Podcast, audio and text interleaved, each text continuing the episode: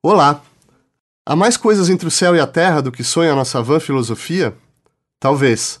Mas entre as não sonhadas, jamais houve uma que não tenha atraído o olhar e o tato de Aristóteles. Primeiro e maior sistematizador da história do pensamento, seu corpus enciclopédico definiu a epistemologia que está na base dos currículos de ensino superior ao redor do mundo. E como se não bastasse a teoria, nos deixou também a chave para a prática do saber. No comando de algumas das cabeças mais competentes da Grécia, formaria em seu liceu o primeiro centro de pesquisa científica aplicada, antecipando o aparato de produção de dados das academias contemporâneas. Curiosamente, dentre suas numerosas obras, poucas ou talvez nenhuma teria uma repercussão comparável à de sua pequena apostila de teoria literária. Desafiando o lugar comum de que gosto não se discute, a poética apresenta uma análise criteriosa não só dos elementos que compõem a poesia, mas das qualidades que brilham na boa poesia. Para o historiador da literatura grega Albin Lesky, uma história da poética e dos seus influxos deveria representar uma parte importante da vida cultural do Ocidente e ser, ao mesmo tempo, a história de erros grandiosos. Após um período de hibernação milenar, o opúsculo renasceria incompleto ao olhar dos humanistas modernos.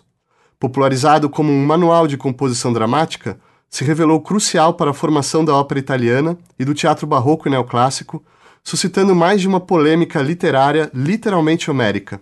E mesmo hoje, não poucos roteiristas de Hollywood recorrem às lições da poética para aprimorar a sua arte. Assim, quer saibamos, quer não, Aristóteles segue exercendo uma influência decisiva sobre o modo como concebemos nossas histórias, vivemos nossos dramas e experimentamos o horror e a beleza do mundo.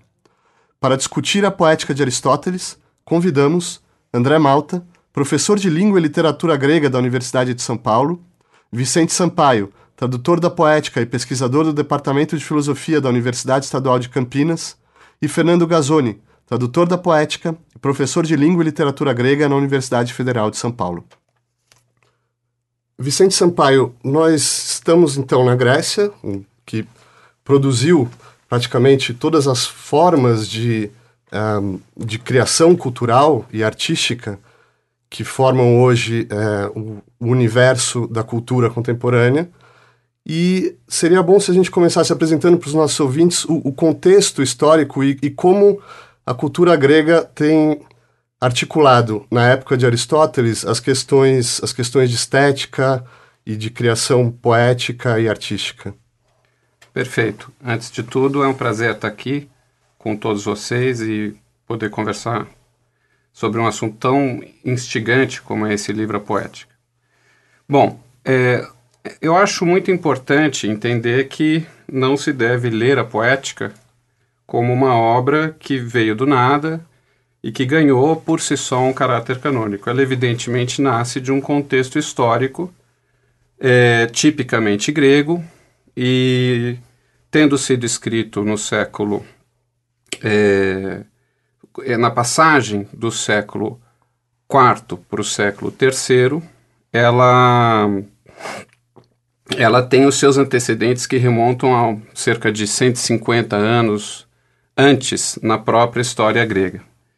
No século a, a, a, os gregos começaram a pensar o que é o fenômeno que nós chamamos hoje de estético, que nós chamamos hoje de artístico, ou seja, o fenômeno da música, da pintura, e da poesia, sobretudo, é, os, os, primórdios da reflexão a respeito desses fenômenos no contexto grego é, acontece é, entre os pitagóricos no século VI. Pra, os pitagóricos tinham uma visão da realidade como tal muito pautada na matemática e a beleza, é, por conseguinte, ela seria a expressão de um bom arranjo matemático, de uma harmonia das proporções. É, nesse sentido, é, eles atribuíam, é, muito influenciados por ritos religiosos órficos, um caráter é, muito benéfico da música, que é uma arte, aliás, é, essencialmente matemática, né?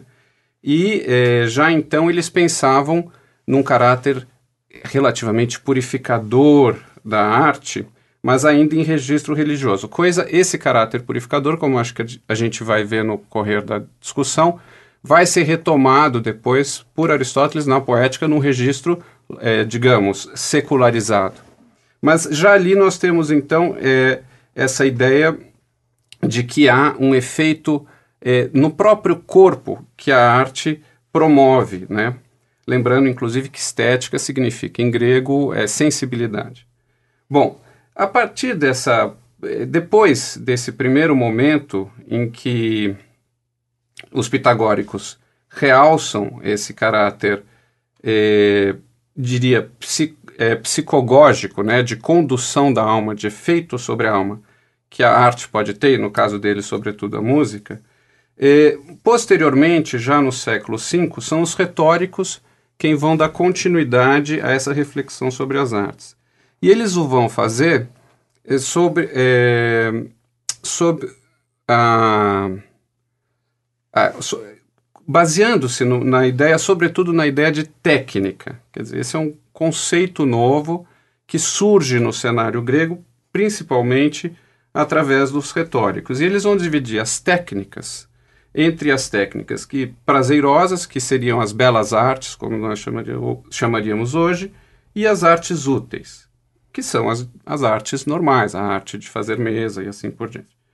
O que é interessante na reflexão dos, dos retóricos ou dos sofistas é que eles se arrogavam conhecedores da técnica, de muitas técnicas, e sobretudo dessas técnicas do que nós chamamos de belas artes. E já então, sobretudo, por exemplo, em Gorgias, no discurso de Helena e, e mesmo em outros fragmentos, é, é, realça-se a capacidade é, ilusória e, por assim dizer, enganadora que essa técnica pode dar, em específico, a arte da palavra, que é a arte mais específica é, de que trata a poética e, mais especificamente, a, a poética se centra na tragédia. Mas, enfim, diante dessa capacidade de criar ilusão, já apontada pelos, pelos sofistas, é, a gente vai ter então é, um terceiro momento, é, que é aquele de Sócrates e Platão.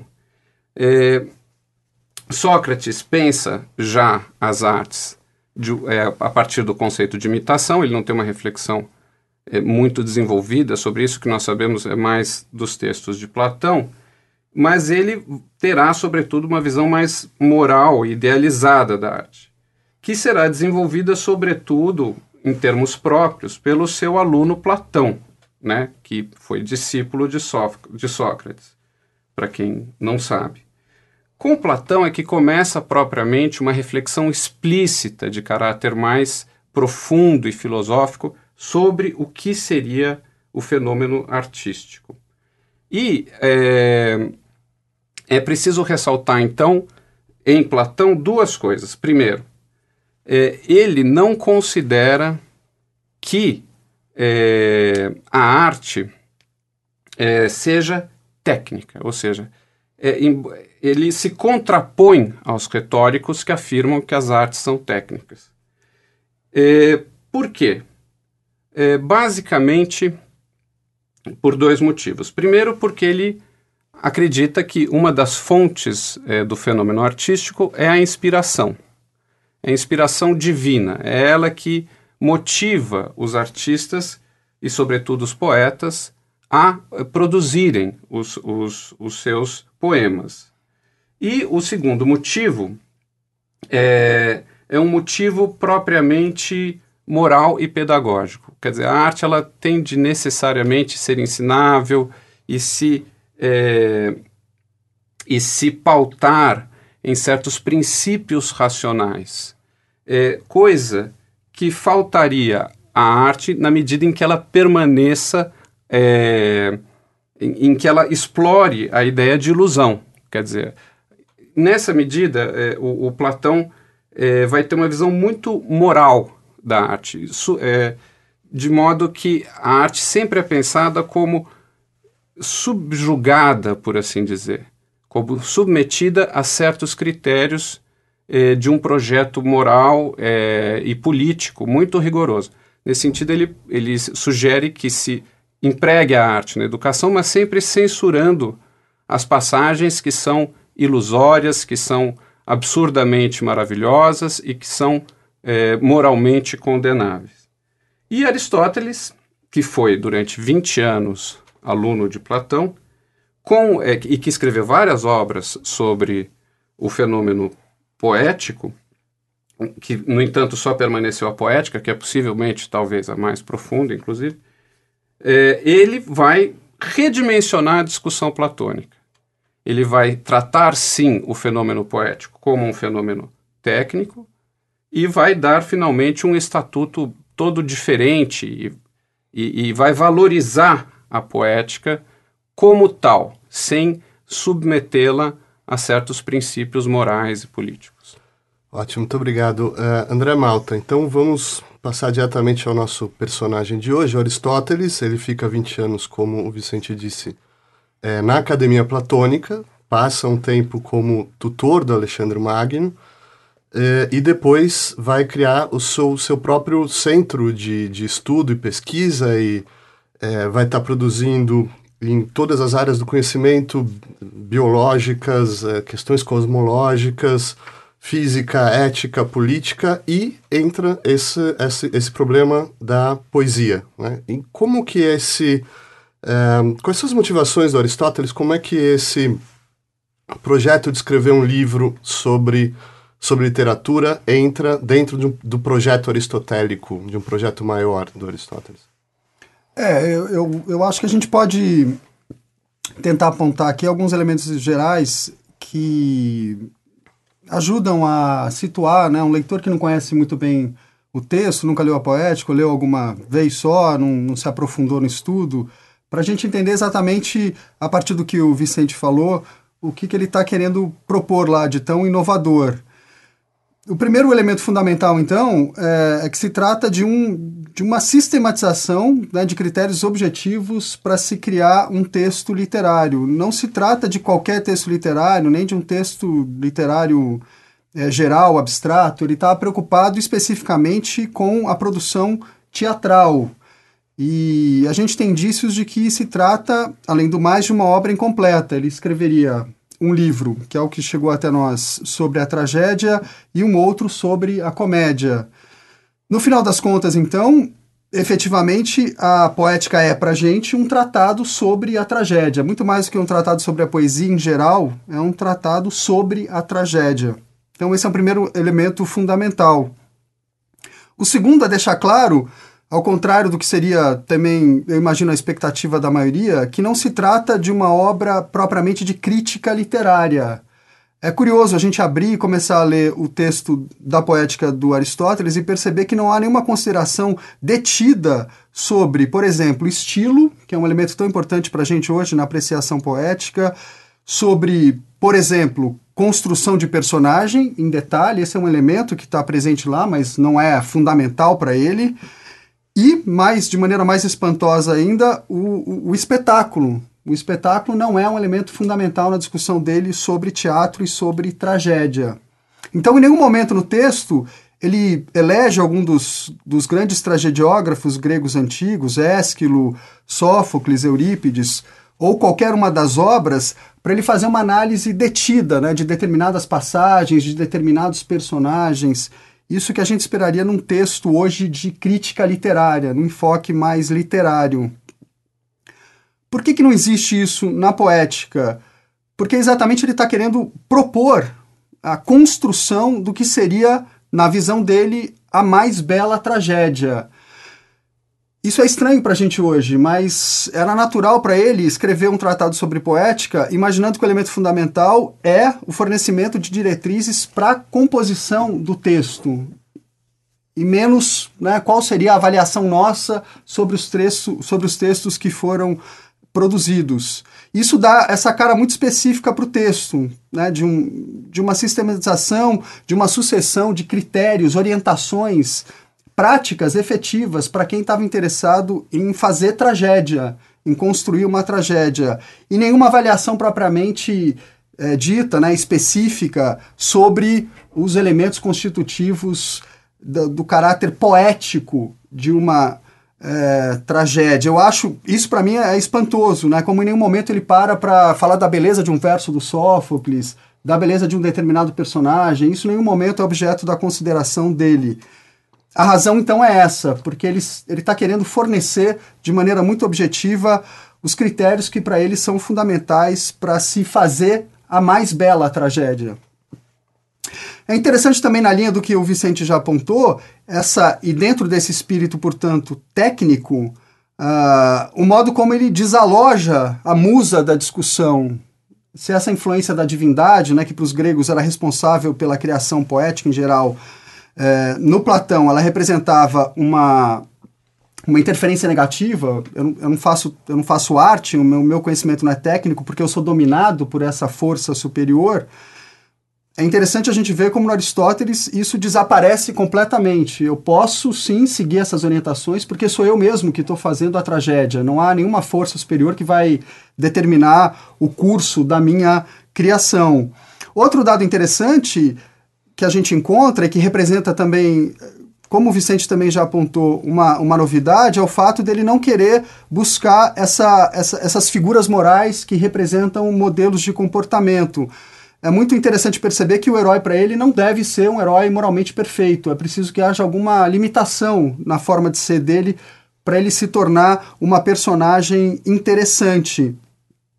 No final das contas, então, o que a gente tem na comparação especificamente com Platão é uma visão muito mais moderna do que a gente chamaria hoje de ficção, né? a construção do texto ficcional, e diante da qual o Platão pode até parecer um pouco ingênuo por imaginar que o leitor, o, o espectador, aquele que recebe aquela obra, ele, ele, ele tem a possibilidade de ser contaminado né, por, pela representação daqueles personagens. O Aristóteles parece que realmente dá um salto, mostrando para gente que todo mundo tem condição de perceber o valor da representação e tirar daquilo algum ensinamento, muito mais do que simplesmente se identificar e se deixar levar pela representação dos personagens. Isso, de fato, constitui uma grande percepção profunda né, da criação em geral, e eu diria que é, é, é uma herança fundamental nossa, dessa, dessa percepção profunda do Aristóteles. Ok, vamos, vamos voltar ao Platão em breve, mas então estamos falando de um livro basicamente sobre poesia narrativa, especialmente sobre drama, né? Talvez o nome mais preciso fosse a dramática até do que a poética, porque diversos outros um, diversos outros gêneros ficam ficam fora, né? Fernando, eu vou começar aqui a então nos é, trazer o tema, né, sobre o qual a gente vai se debruçar daqui por diante da tragédia justamente, né? E vou ler a definição que ele dá no capítulo 6, várias traduções possíveis, mas ele diz aqui: a tragédia é uma representação imitativa de uma ação séria que forma uma unidade de conjunto comunicada em uma linguagem embelecida ou embelezada, encenada e não narrada, culminando, por meio da piedade e do terror, na catarse das paixões. Então aqui a gente tem vários elementos para começo de conversa, essa, esse, esse termo, essa, essa, essa ênfase no caráter imitativo, né? É. Não só na tragédia, mas é. de todas as artes. Como desenvolve isso para gente, então, a questão imitativa do pro Aristóteles? É, pois é, justamente. Na, na, na tradução que você leu, está escrito aí tragédia é a representação imitativa, né? Esse termo, que está traduzido como representação imitativa, na verdade, em grego, é uma palavra só, que é mimesis e que a gente traduz por imitação ou por representação. Existe uma dificuldade de tradução aí, não é? E, e retomando justamente o que o, o que o Vicente falou a respeito do caráter moralizante que tem que ter a arte para o Platão, e retomando o que o, o que o André falou também da diferença entre Platão e Aristóteles, a gente pode já ver aí uma primeira diferença que existe no tratamento que eles dão para imitação, tá certo? Para esse termo que foi traduzido como, como representação imitativa e que em grego é mimesis, né? E eu vou começar, a partir daqui eu vou me referir a ele como mimesis, mas os ouvintes entendam que mimesis pode ser imitação ou representação. Eu vou deixar essa ambiguidade em aberto justamente para a gente não fechar um sentido é, é, é, inequívoco, tá certo? Eu acho que uma das questões interessantes é como é que a gente pode traduzir esse termo, né? E justamente, né, a mímese para o Platão, a mímese tem um efeito nocivo no caráter do, do espectador, na medida em que uh, você imita um modelo que não é um modelo moralmente válido, tá certo? Então, por exemplo, se você imita ou representa, se você faz a mímese de um deus que é um deus é, é, que cobiça uma ninfa, é um deus que é ganancioso, um deus que, por exemplo, como Zeus, é um deus raivoso em relação a certas ações que os mortais ou que os outros deuses têm para com ele, não é? A imitação que você faz desse deus é, é nociva porque mostra um modelo que não é um modelo a ser seguido pela juventude que está que tá, é, que é que está recebendo essa imitação, essa mímese, não é? E então existe aí uma, uma questão da mímese para Platão, que é essa questão da mímese é a mímese ela é nociva na medida em que você imita é, objetos que são moralmente é, repulsivos, moralmente repreensíveis, é, é, que podem ser repreendidos por causa disso, né? E no Aristóteles a mímese ganha uma, uma outra conotação, tá certo? Quer dizer, a mímese já não é mais imitação de um certo modelo, já não, mais, já não é mais a representação de uma certa personagem, mas como você leu na sua tradução aí, a tragédia é a mímese de uma ação. É?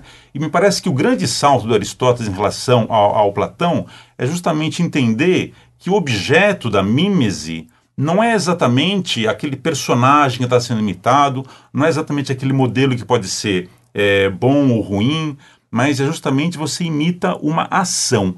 E ah, quando você imita uma ação, quando você apresenta, representa, imita essa ação para o público, né, você faz o público se engajar naquela história e se identificar emocionalmente com o destino do personagem. Não é? Me parece que, ah, então, assim, uma, uma, uma, primeira diferença importante entre Platão e Aristóteles é essa, né? que o Aristóteles consegue discernir com precisão ali qual que é o objeto da mímese e como é que funciona a representação dramática é, é, na alma do espectador. O, o, Vicente falou que, ela, que, ela, que, a, que, a, que a arte é psicogógica, tá certo? Que ela mexe a alma do, do espectador, né? E o Aristóteles é, contempla isso de maneira positiva na tragédia, né? Se para o Platão a mímese de maus objetos é nociva, né? Ele tem uma concepção moralizante da arte. Para Aristóteles, não. Você pode imitar objetos que, inclusive, não são bons objetos de imitação, que são é, moralmente repreensíveis, mas se você se engaja naquela representação, se você age com simpatia em relação àquele personagem, simpatia no sentido de que você tem o mesmo patos que aquele personagem, né? Não é que você gosta dele, mas você tem a mesma paixão que move aquele personagem, se você entende a paixão, aquilo lá é, é, é, é como se você estivesse vivendo aquilo também, tá certo? E, e, e isso pode, isso tem um efeito é, é, catártico, purificador, na medida em que você sofre por aquele personagem e depois você vê e, e se, regozija, se regozija ou, ou, ou padece com o destino final daquele personagem. Né? Por exemplo, você tem lá o Édipo Rei, que era considerado ah, era considerada a grande tragédia para Aristóteles, né? era o modelo de tragédia para ele, né? o Édipo Rei do Sófocles. Você tem lá, lá o Édipo Rei que está procurando ah, livrar Atenas da peste. Ele é o rei de Atenas, né? Ah, e, e, vê o povo sofrer e quer livrar o, o, o, a sua cidade da peste, tá certo? E você embarca nessa história, você se compadece, você simpatiza com essa atitude do, do, do, do Édipo e vai vivendo aquelas emoções que ele vai vivendo ali também, e depois você também sente é, é, a piedade e o temor né, pelo destino do, do, do, do Édipo. Né?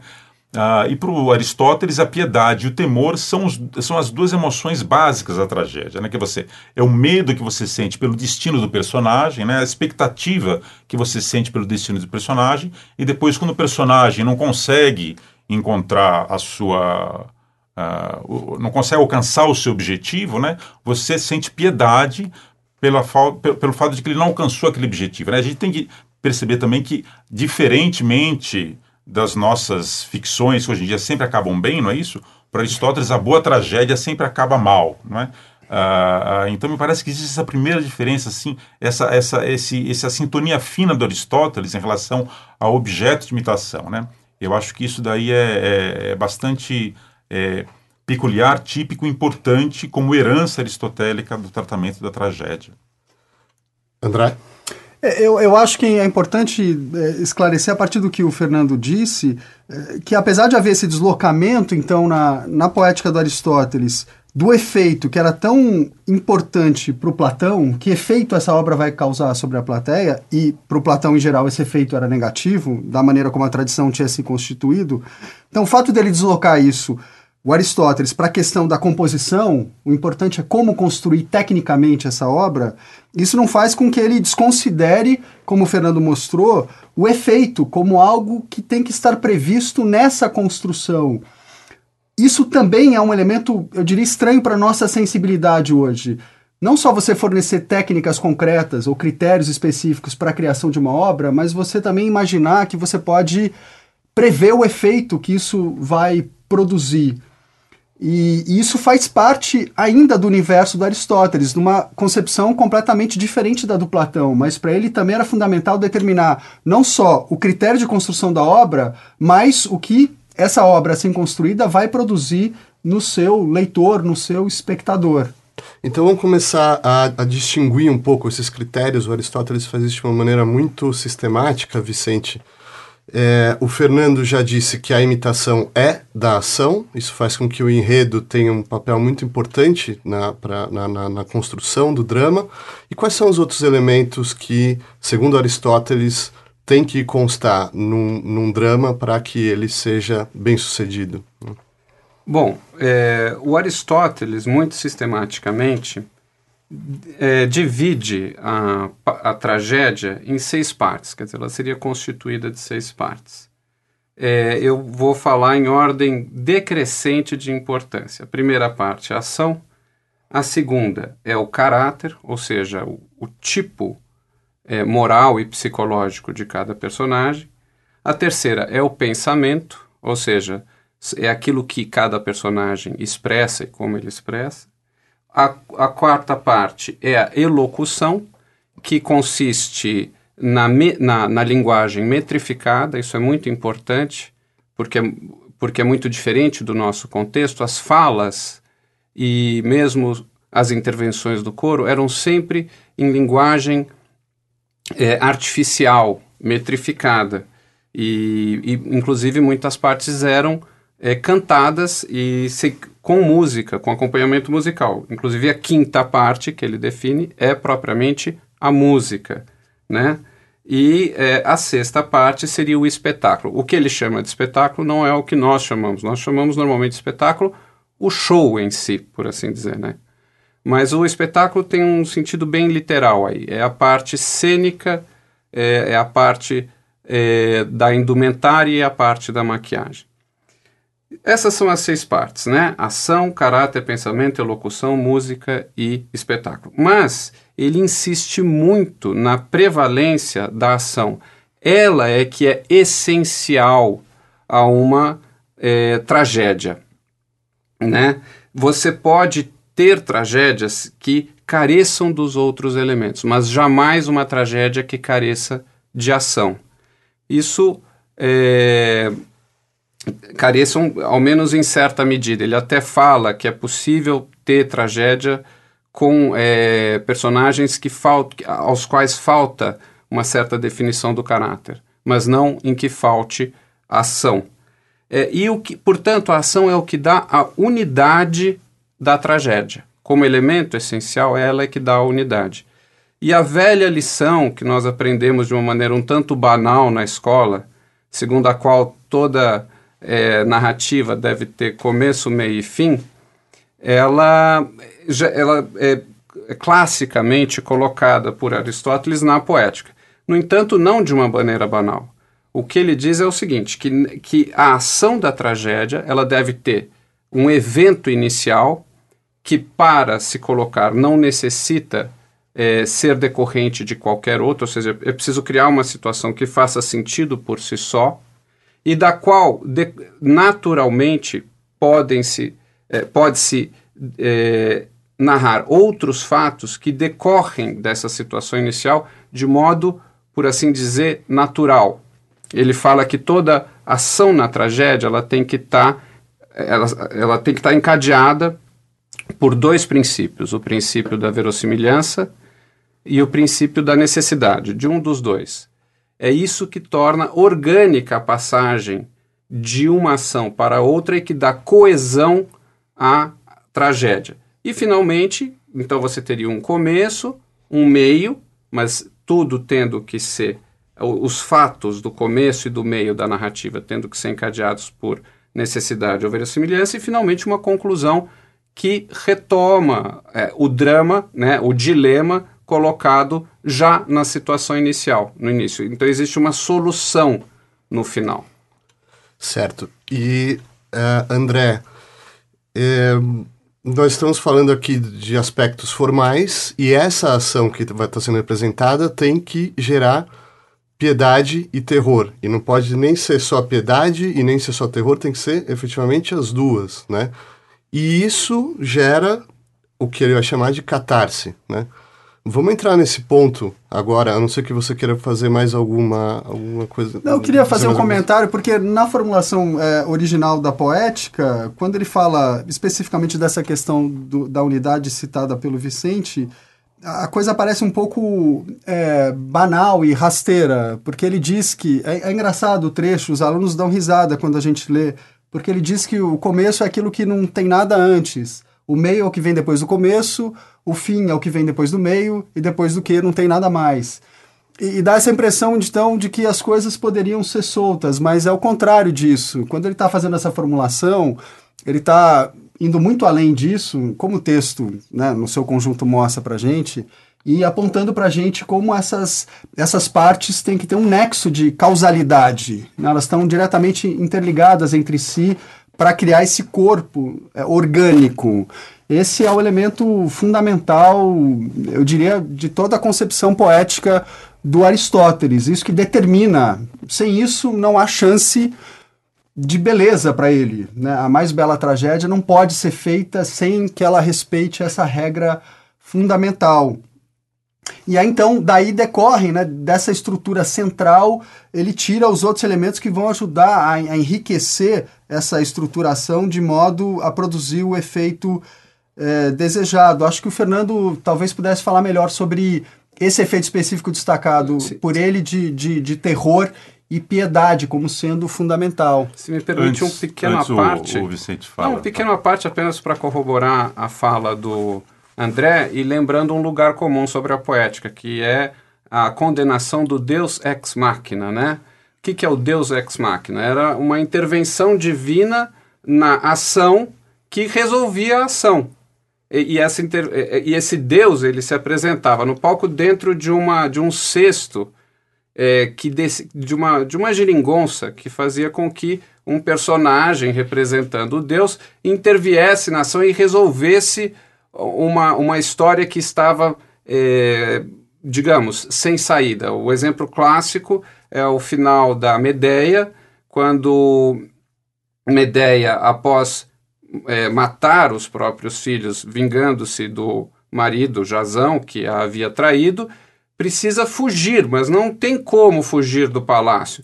Nesse momento, então, intervém o deus é, Apolo e a leva num, em sua carruagem solar. É, é uma intervenção absolutamente abrupta, inesperada, que não veio, que não foi construída, que, que não se espera e que não, é e que não é verossímil e que não é necessária a partir do que aconteceu antes. Então ele critica muito essa intervenção do Deus ex machina. Vejam, como disse o André, não é tola a, a passagem, essa, a, a doutrina do, do, do, começo, do meio e do fim. Só isso. É, a gente tem que. é interessante você estar falando que os alunos riem dessa passagem daí, porque quando eu li essa passagem eu falei assim: bom, esse cara ou é um gênio ou é um idiota, tá certo? o Aristóteles, né? Ou ele é um gênio idiota, sou eu que não estou entendendo, ou ele é idiota e o gênio sou eu que estou recriminando ele. Mas na verdade ele é o gênio, eu espero não ser tão idiota assim. Exatamente, né? Mas em relação. Veja, é, é porque é interessante, porque o, o Aristóteles, ele ele é um terreno árido, tá certo? Mas se você cava um pouco, ele se mostra muito fértil, né? E você tem que conseguir entender ele, né? Veja, como, como a coisa é, é, é, amarrada, porque ele fala assim é, do temor e da piedade, né? Do medo e da piedade, e esses, essas são as duas emoções que estão ali colocadas na tragédia, né? E assim como ele tem uma definição de tragédia, ele também tem uma definição de medo e tem uma definição de piedade, tá certo? Para ele, o medo é a expectativa de um mal futuro. E quanto maior for o mal e mais próximo você estiver do mal, maior é seu medo. E a piedade é o sentimento de compaixão pelo destino de alguém que merece, que, que, que, recebe o mal imerecido, tá certo? Ele tem uma definição muito precisa de medo e piedade, tá, né? Então, veja, e aí a coisa, a coisa se encaixa de uma maneira talvez um pouco sistemática, mas é que, que eu acho muito é, elucidativa, quer dizer, porque a, se você tem que se você tem que provocar a expectativa de um mal futuro no espectador, tá certo? as ações elas têm que ser, é, têm que apontar para esse mal futuro, não é? é? Você tem que ver lá na frente, você tem que prever que lá na frente o Édipo vai descobrir que o assassino que ele está procurando é ele próprio, tá certo? E quanto mais perto você chega desse ponto, maior a expectativa, maior o medo que você sente pela, pela, pelo destino do Édipo.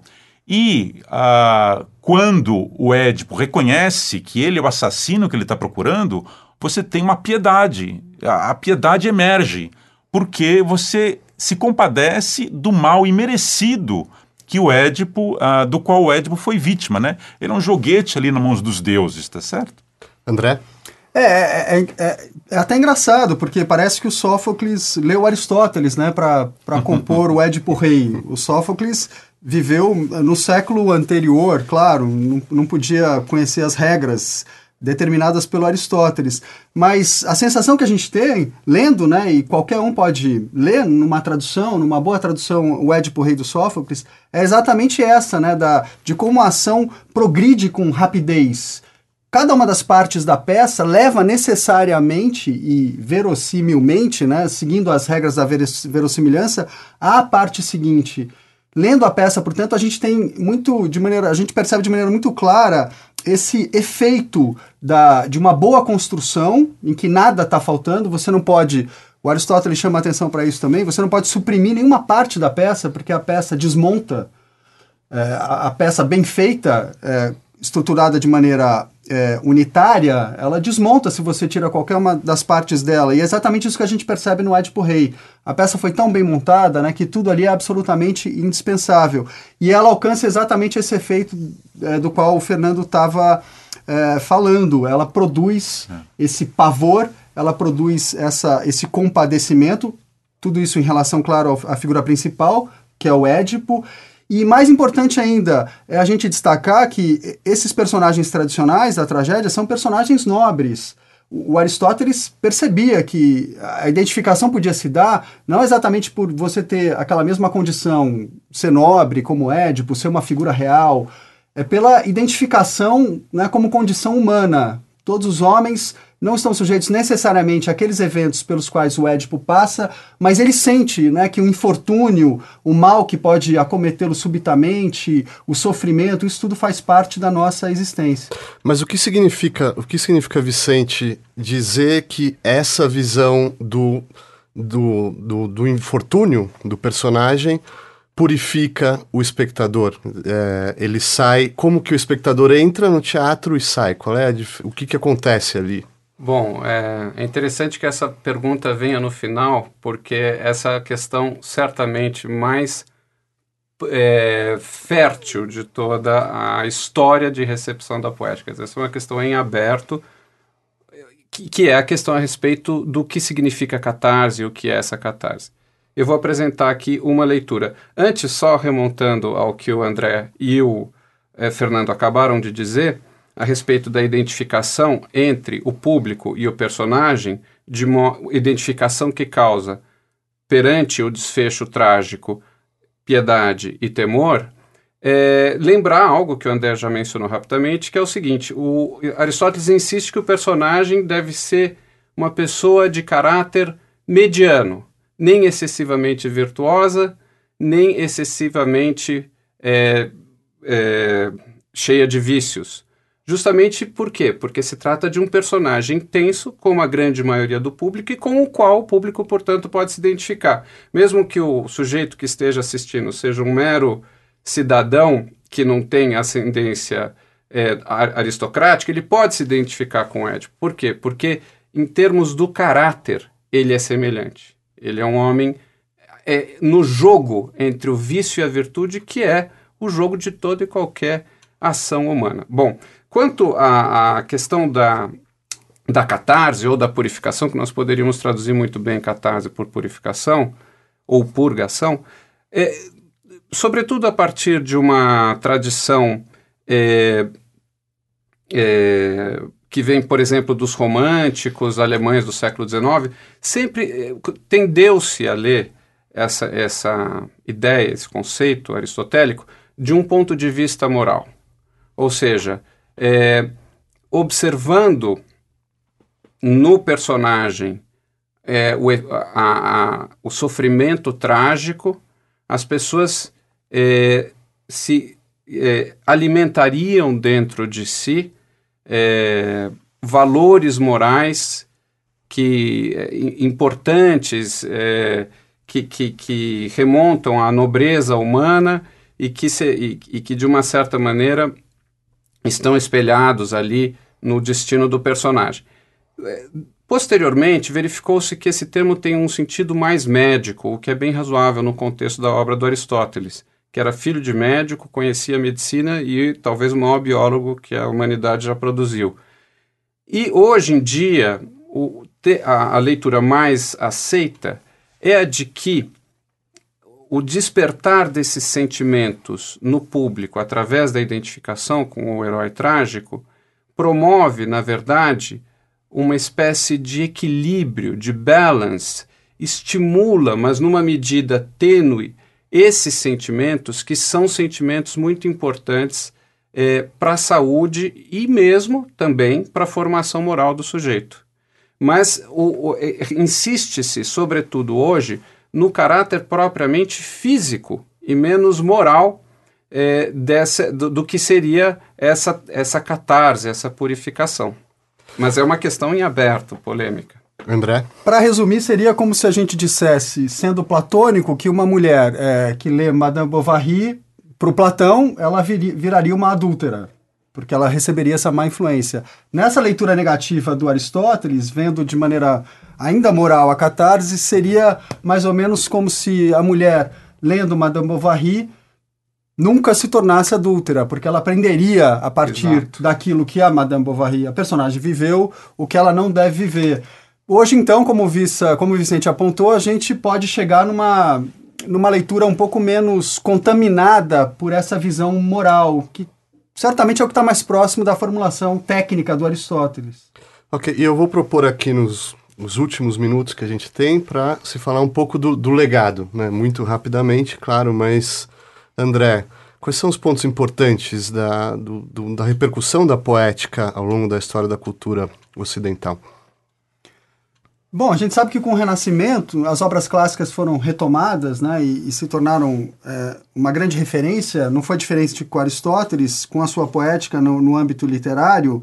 Uma obra fundamental que determinou essa recepção do Aristóteles no século, a partir do século XVI foi a poética do Escalígero, Scalígero foi um leitor é, atento do Aristóteles e, ao mesmo tempo, produziu ele próprio a sua poética e a junção né, da, da poética do Aristóteles com essa visão imposta pelo Scalígero determinou o que a gente pode chamar assim de um cartesianismo literário, que foi fundamental, por exemplo, para o teatro francês do século XVII.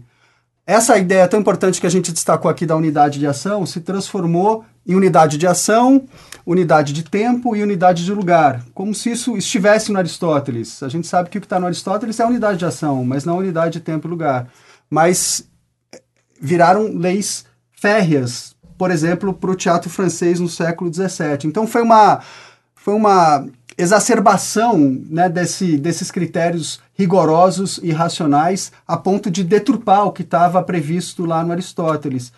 É, é, é, interessante ilustrar isso mostrando como Homero, que é uma referência importante dentro da poética, porque seria um autor que respeita a unidade, que serve de modelo para a construção unitária, ele passa a ser condenado nesse ambiente, por exemplo, de língua francesa, né, em que predominava esse, esse cartesianismo, como um autor que não tinha unidade. E eles se apoiavam, supostamente, no Aristóteles para condenar a falta de unidade do Homero, quando no Aristóteles, originalmente, a gente vê na poética, o Homero representa a unidade. Isso, então, é, eu diria que basicamente nos, a partir do século XV, séculos XVI, XVII e XVIII. Depois, no século XIX, eu diria que o Aristóteles se transforma um pouco é, numa visão que tem tudo a ver com o tempo, né, com essa época científica, né, de lógica literária. Então é preciso estabelecer uma unidade lógica sequencial que também acaba violentando a formulação aristotélica, porque ela ganha outras cores né, e está a serviço de um outro interesse.